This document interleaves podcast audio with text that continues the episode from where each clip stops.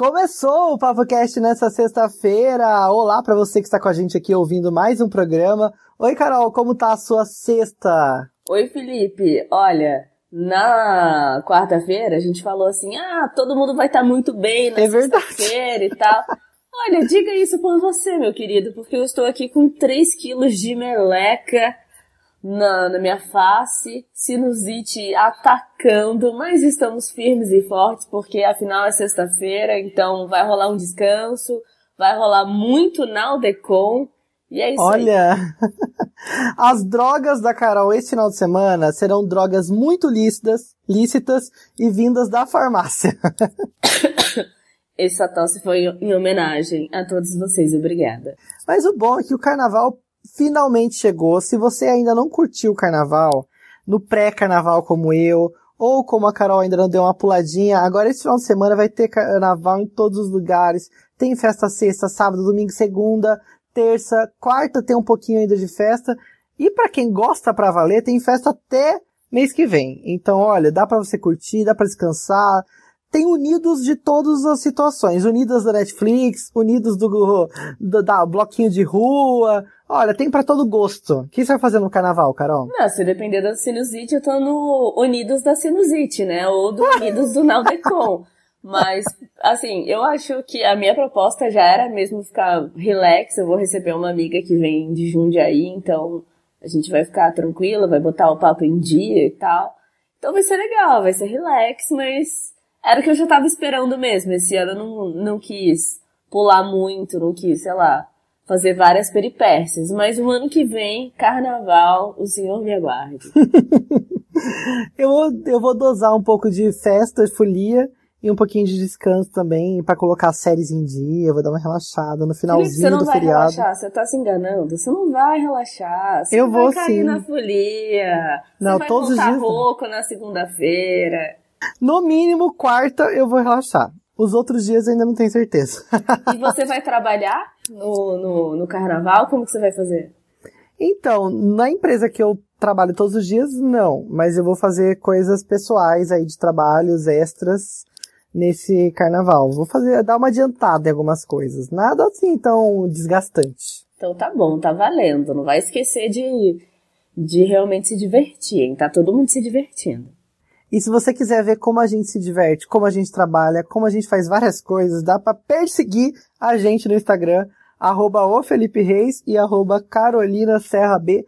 Passa lá, vai, conhece a gente um pouco melhor, dá seu like, segue e manda sua mensagem. Pode mandar um direct lá pra gente, falando que você veio do podcast, eu vou amar. E ó, hoje aqui a gente vai falar sobre o Festival de Berlim, também vamos falar sobre aquela polêmica Aquela polêmica não, aquele crime, né? Que envolveu um motorista de Uber com uma menor de idade e ele acabou colocando a Anitta no meio. Fiquei chocado. Além disso, tem também o crime também que aconteceu contra o Ciro Gomes, que foi atingido por dois tiros. Contra o lá... irmão do Ciro. Isso, o irmão do Ciro, Cid. Gente, é tudo família. Ciro, o irmão... Cid. Sei lá. É, é a família Gomes. Mas o, o Ciro também já se pronunciou, tem várias coisas sobre esse assunto. O irmão do, do Ciro, o Cid, foi atingido aí por dois tiros. A gente vai falar um pouco melhor sobre esse assunto. E a gente também vai tirar muitas dúvidas sobre chikungunya, sobre dengue e sobre zika vírus. Aliás, no começo do meu resfriado, eu falei, ai meu Deus, será que eu posso estar com dengue? Será que eu posso estar com zika, chikungunya? Porque aqui na minha região, eu moro no interior de São Paulo, no Vale do Paraíba, o que tá tendo de casos de pessoas com dengue, inclusive minha avó de 76 anos tá com dengue, e a gente sabe que é difícil, né? Vamos tirar todas essas dúvidas então, vamos falar com um especialista, um infectologista e professor da Escola de Medicina da PUC Paraná.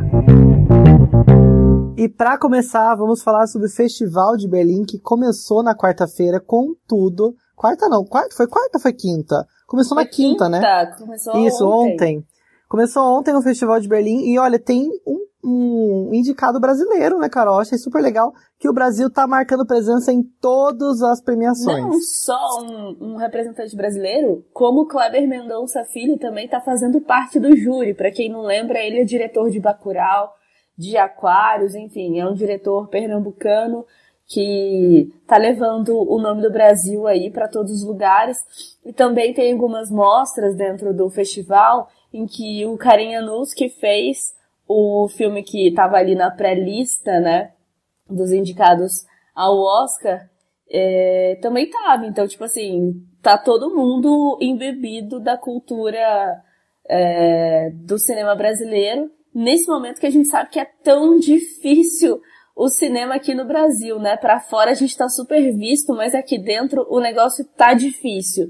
Bom, o Festival de Berlim tá na sua septuagésima, sempre sonhei falar isso, septuagésima edição, ou seja, 70.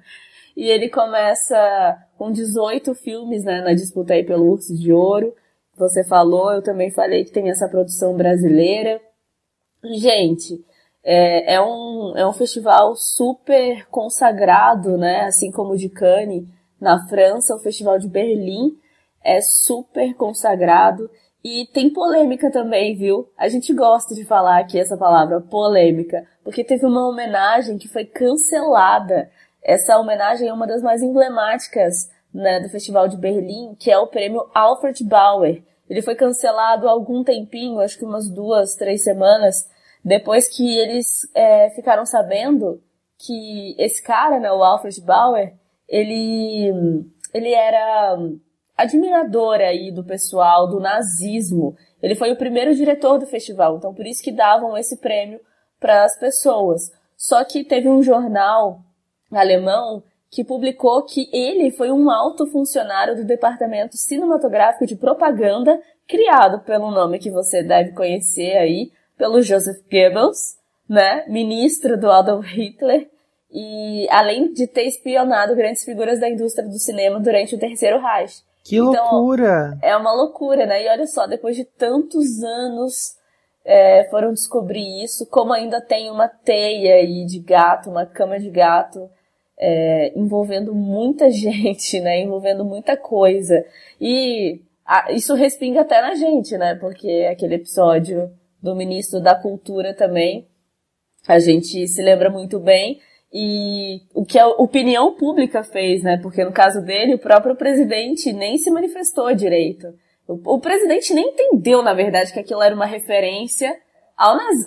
Assim, era uma copia e cola, né? Era, era um copia e cola, mas eu acho que o Bolsonaro, acho que ele nem tinha nem bagagem para para entender que aquilo era uma referência. A opinião pública teve que mostrar para ele que era, por isso que ele tirou o ministro. E isso aqui eles, eles é, só mostra que realmente eles, o, o pessoal da, da própria Alemanha quer banir toda e qualquer, todo e qualquer resquício do nazismo que possa aparecer. Foi muito bem feito, agora eu, eu só lamento deles não terem pesquisado isso antes. Olha, e o filme brasileiro que está concorrendo ao Urso de Ouro é o filme Todos os Mortos, né, de Marco, Marco Dutra e Caetano Gotardo, ambientado no século XIX.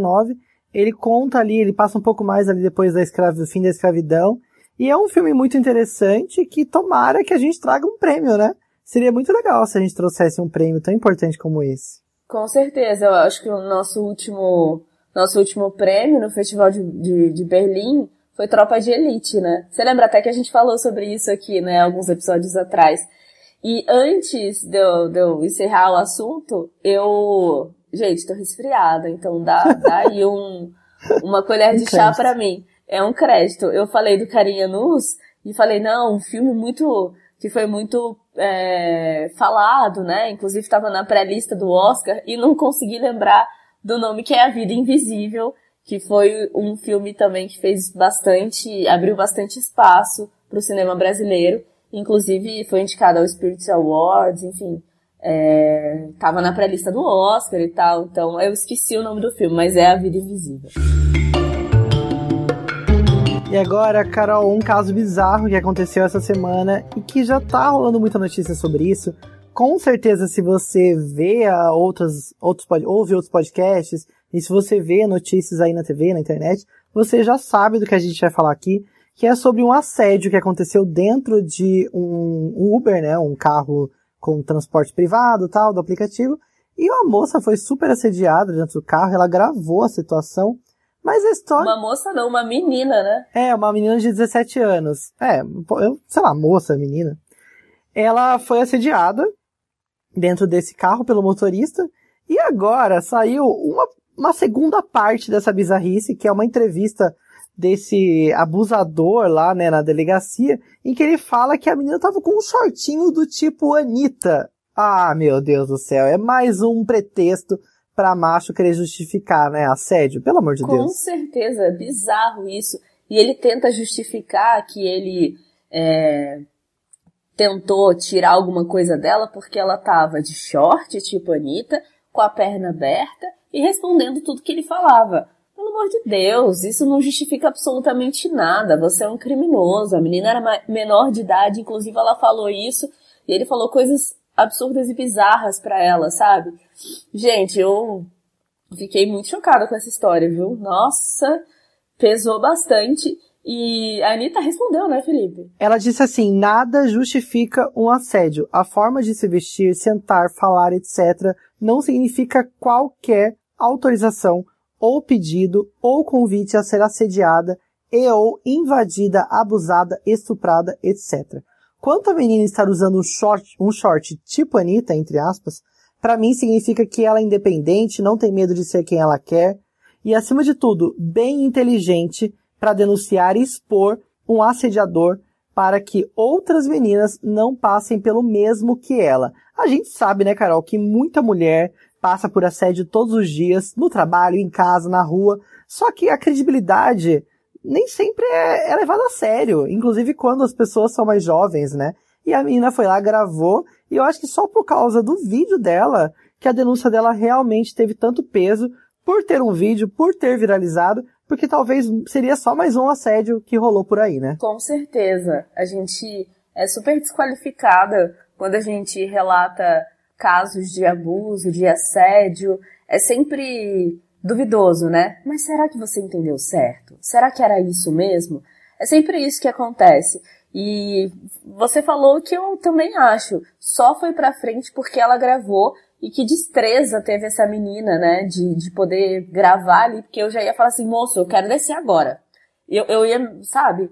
E ela é, tem foi, que ter uma, uma concentração tem ferrada, que ter né? uma destreza bem legal. E ela foi lá, postou, ainda postou o perfil dele, falou que entrou em contato com o Uber. Essa nova geração tá sensacional, né? Que bom que isso acontece e que bom que a gente pode falar sobre isso, porque assim se torna uma coisa normal pra gente. A gente tem que falar, a gente tem que denunciar. O errado são eles, não somos nós. E olha, a gente sabe que a gente sabe que a Uber é uma empresa que faz várias campanhas para conscientizar tanto os motoristas como também os passageiros em diversas situações. E eles também divulgaram uma nota falando sobre esse assunto. A Uber considera inaceitável e repudia qualquer ato de violência contra mulheres.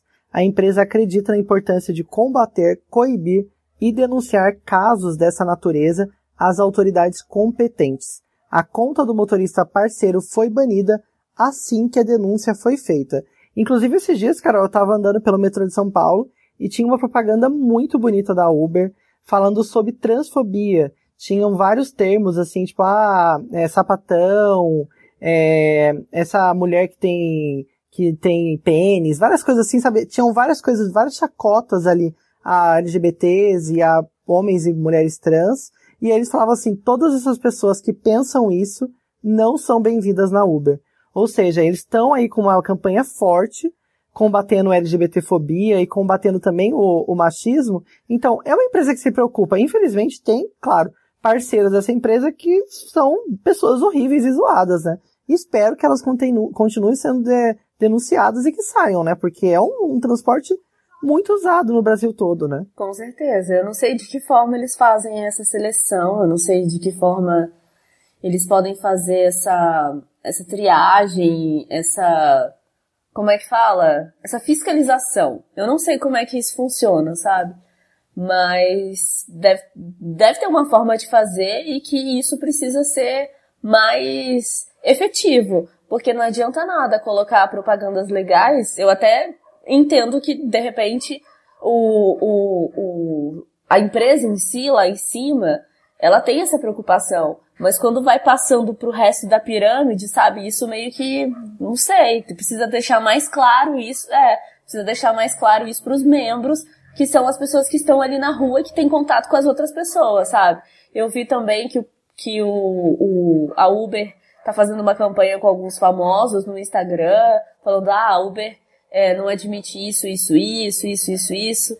Achei meio forçado, sabe? Porque aconteceu esse caso e no dia seguinte já tinha esses famosos falando sobre a Uber. Mas o fato é que é, a empresa tá tentando, né, se, se, se cercar aí de, de, de pessoas que de repente podem ajudar, enfim. Vamos ver se, se vai pra frente isso, né? Se todo mundo que entra de fato na empresa possa ser livre de todo e qualquer preconceito.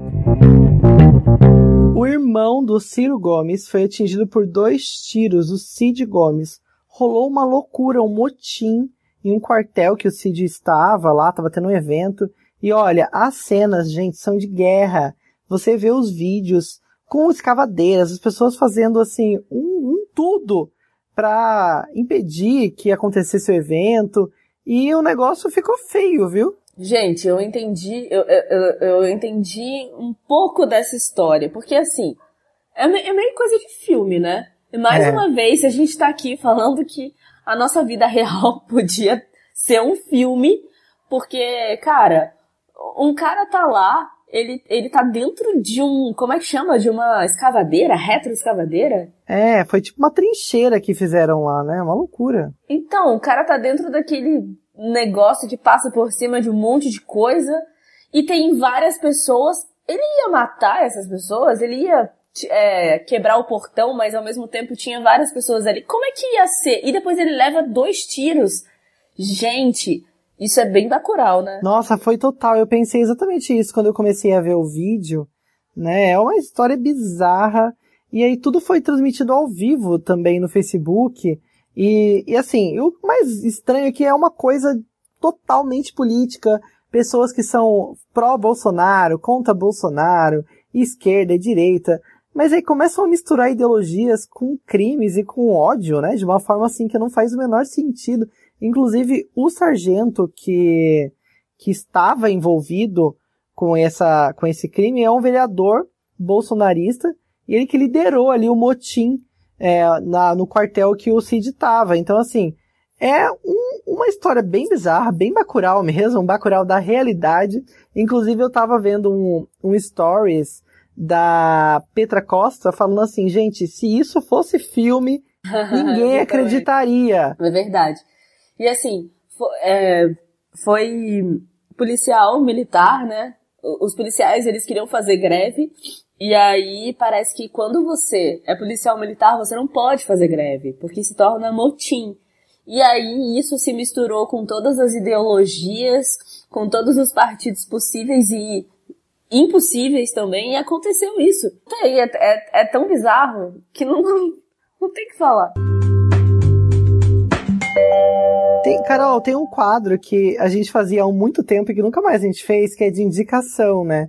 Que é aquele gostei, indiquei e tal. Fazia tempo que a gente não fazia isso aqui e eu vi um Instagram esses dias que eu adorei para quem gosta de cinema, para quem gosta de, de ver um pouco mais sobre as cidades. É um Instagram muito legal que mostra como são é, as algumas locações, as, as, são imagens reais de locações de filmes ou de séries. E tem, olha, milhares de séries e filmes que passaram em várias cidades, em São Paulo, no Rio de Janeiro, em outras cidades né, do Brasil. E aí esse Instagram pega uma foto, imprime uma foto da cena do filme e coloca na imagem real ali, tira uma foto ali no, no, no cenário real. Eu achei muito fofo. Eu achei muito legal também. Eu, é, é, brasileiro esse? É que ele me mandou, gente. A gente. a gente gosta de trocar várias informações lá, várias páginas no Instagram. É só filme brasileiro, Felipe? Não, é, é na verdade o Instagram é brasileiro, né? Então, cadê? Deixa eu achar o nome. É Sabe Aquela Cena. Sabe Aquela Cena. É um, ele mostra sobre cenas de filmes, séries, novelas e clipes. Claro, se tiver conteúdo estrangeiro que foi feito no Brasil, ele só mostra coisas do Brasil. Então, se tiver conteúdo estrangeiro que foi gravado aqui no Brasil, você pode encontrar lá também, mas tem várias locações legais. A maioria de, das locações são em São Paulo, porque eu acho que é onde os donos do Instagram moram. E aí eles vão em vários lugares, assim, em, em cantinhos da cidade que você nem lembrava e nem imaginava que havia sido gravado algum filme. E às vezes alguns filmes meio desconhecidos, outros filmes mais famosos, clipes antigos e, e, e de tudo que é jeito. Tem várias opções. Dá uma passadinha lá. Sabe aquela cena? Eu adorei, eu gosto muito. Uh, a gente sabe que lá fora já tinha isso, né? Tem várias pessoas que fazem isso, inclusive quando eu, fui para Paris, eu quis visitar o, o café da Amélie Poulain. Tanto o café de Sartre, da Simone de Beauvoir, quanto o café da Amélie Poulain. E aí... Ai, que queria... riqueza, gente, que feminista raiz! Não posso rir, garoto. Vou começar a tossir aqui. Mas vários, é, tem várias referências, né? Você vai passando pela cidade e na época eu falei assim, gente, eu quero tirar cada foto aqui porque esse filme foi não sei o que, aqui foi não sei o que. Mas enfim, brasileira nunca tinha visto, muito legal, ótima indicação. A minha indicação, ela vai ser uma série que eu tô assistindo pra chamar o meu soninho, sabe? Mas isso não significa que a série seja para isso. Muito pelo contrário. A série. é sério, porque antes eu assistia The Good Place e eu tô retardando assistir porque tá na penúltima temporada, não sabem se vai ter a outra ou não rola alguma espe uma espe especulação. Mas agora eu me apaixonei por Sex Education e tô assistindo assim. Ah, eu vejo também. Você gosta? Ah, eu tô eu meio. Per... Eu, eu dei uma dormida na, na última temporada agora, eu tenho que voltar, mas amei eu também. Gosto muito de assistir porque eu ainda tô na primeira temporada, eu tô no final da primeira temporada. E é uma série que eu coloco com legenda em inglês, então assim, eu também já vou treinando, né? Já vou meio que, tipo, entendendo ali. E coloco dublado, porque eu sou a favor da dublagem também.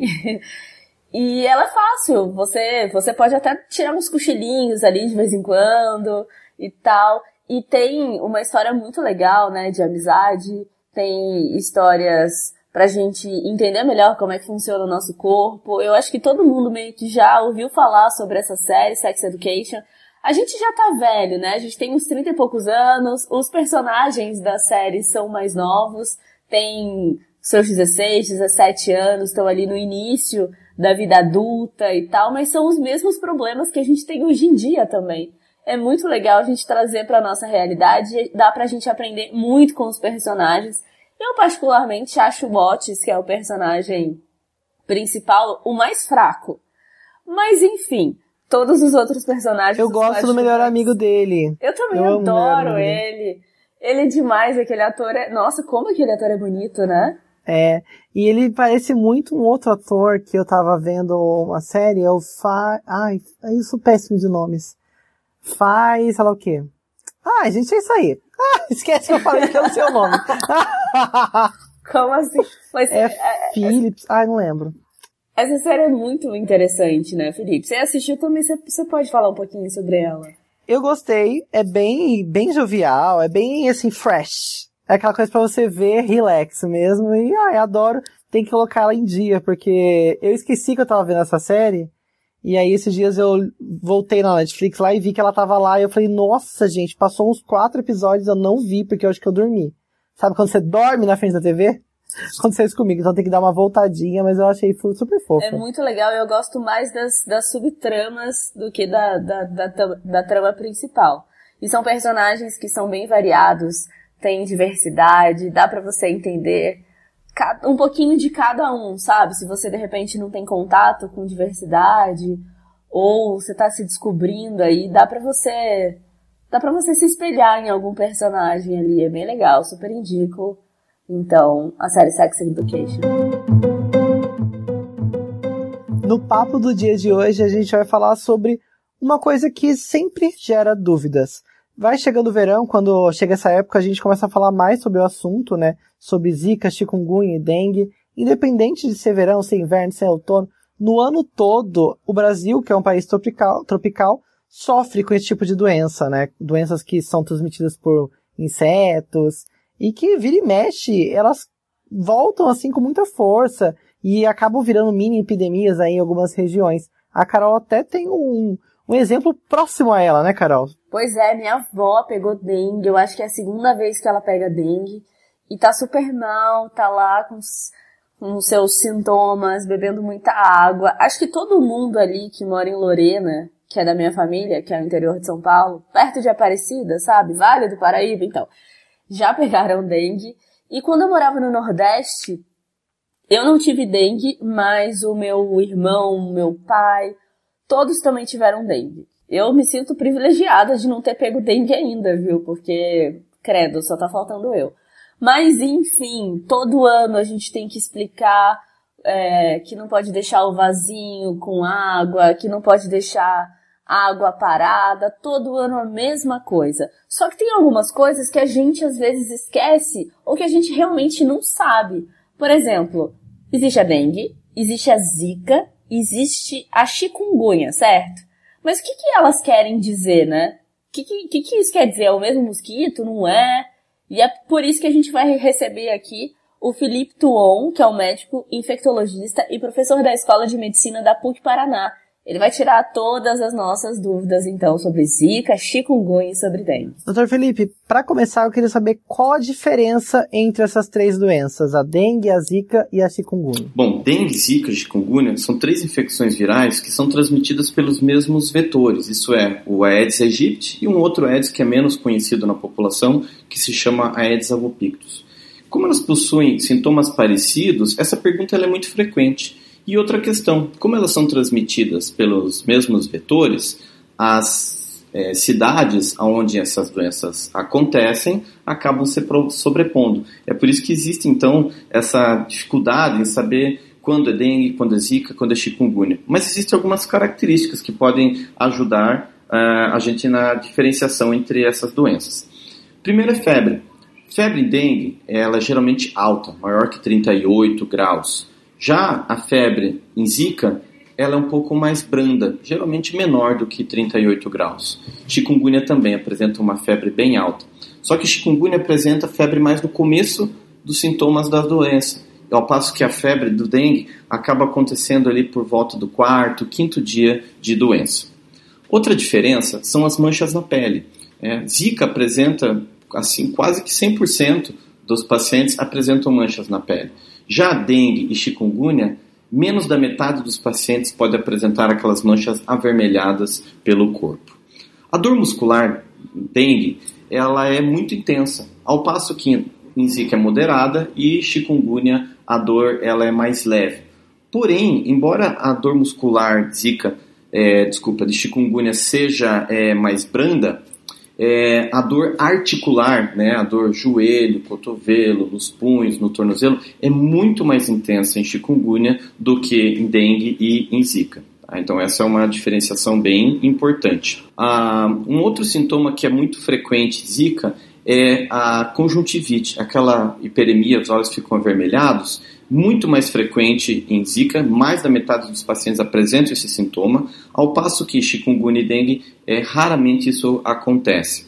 A dor de cabeça, assim como a dor muscular, ela é mais intensa, os pacientes com dengue, é, e a linfonodomegalia é muito raro aparecer em dengue, em chikungunya, ao passo que em zika isso é mais, é mais frequente. E lembrar que acometimentos neurológicos, embora o acometimento neurológico seja raro, quando acontece, temos que pensar mais em zika do que nas outras doenças. E por que há essa relação né, das gestantes com zika vírus e com a microcefalia. O Zika vírus, quando infecta uma gestante, entra na corrente sanguínea, atravessa a placenta e consegue fazer uma infecção no feto que chega pelo sangue.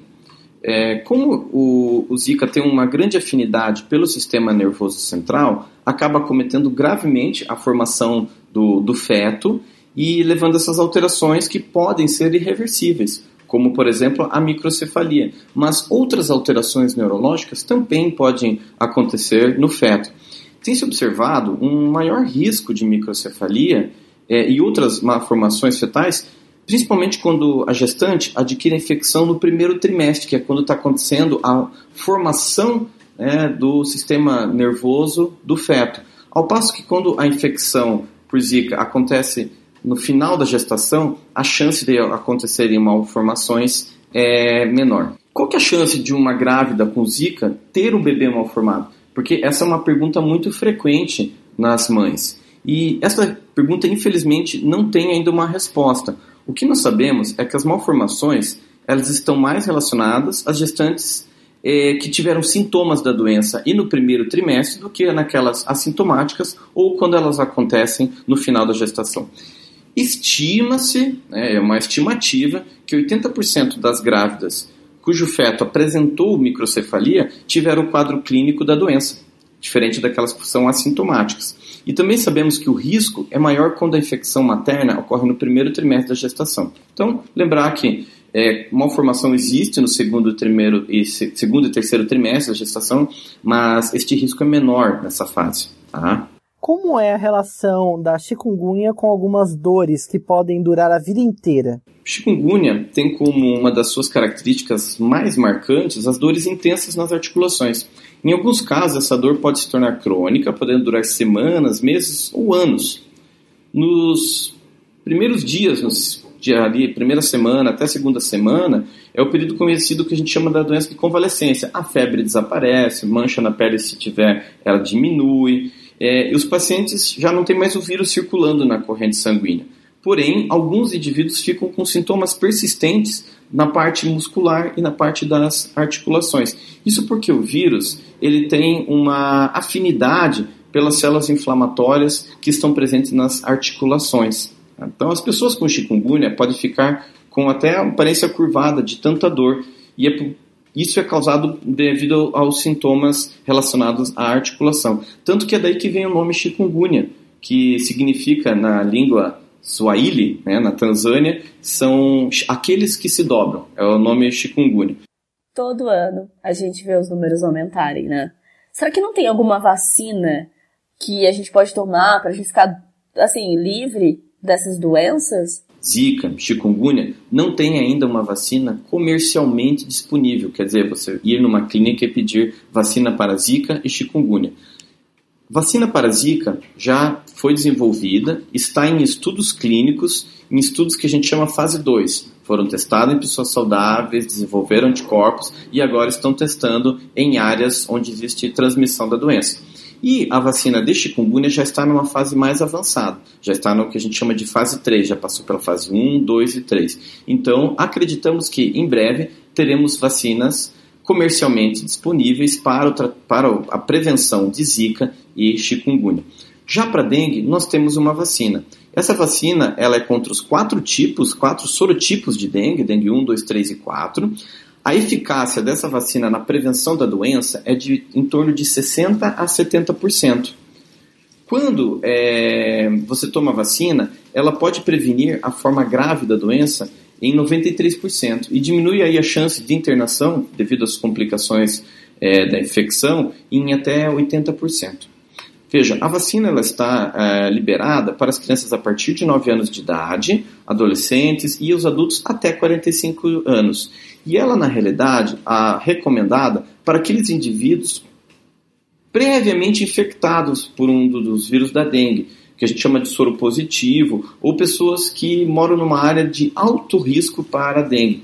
Então, é sugerido avaliar com o seu médico a indicação da vacina. Então não é para uma vacina para qualquer pessoa tomar. Já que em pessoas vacinadas não infectadas previamente, foi observado né, em, nos estudos que ocorria tinha um risco aumentado de hospitalização e uma dengue com sinais mais graves naqueles que nunca tiveram sido expostos a, ao vírus dengue. Não existe um tratamento específico para as infecções por estes vírus. Nós não temos um antiviral ainda nesse momento.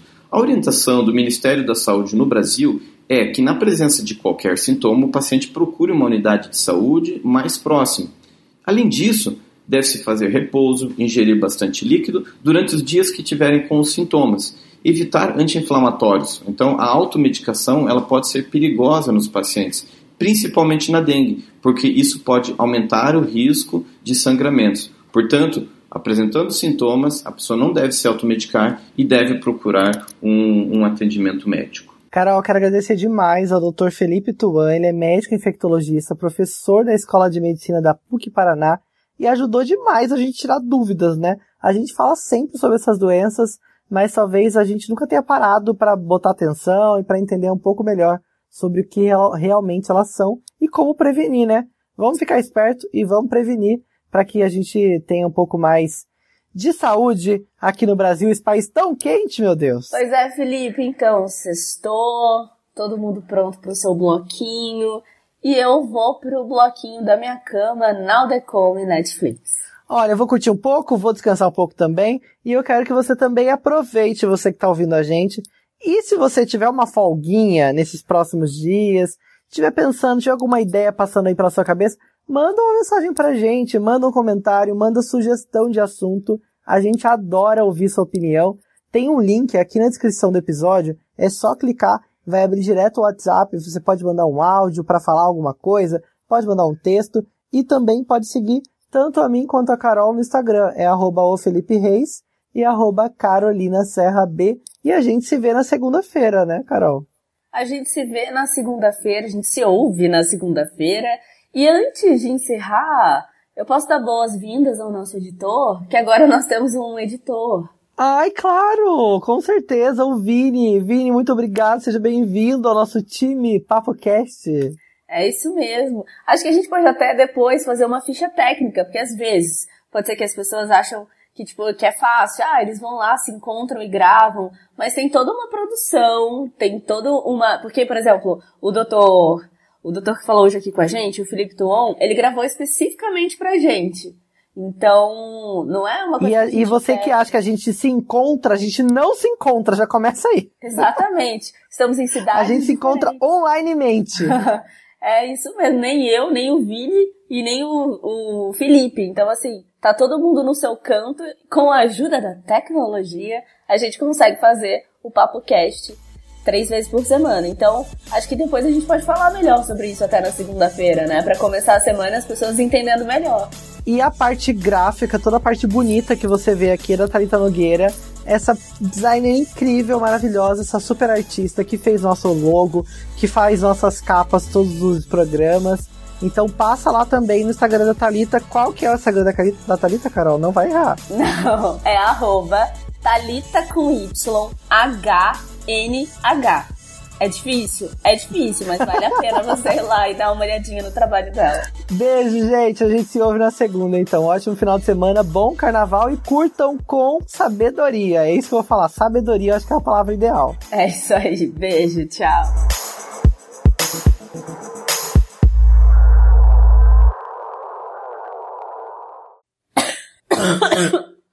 Se persistirem os sintomas, o médico deverá ser consultado.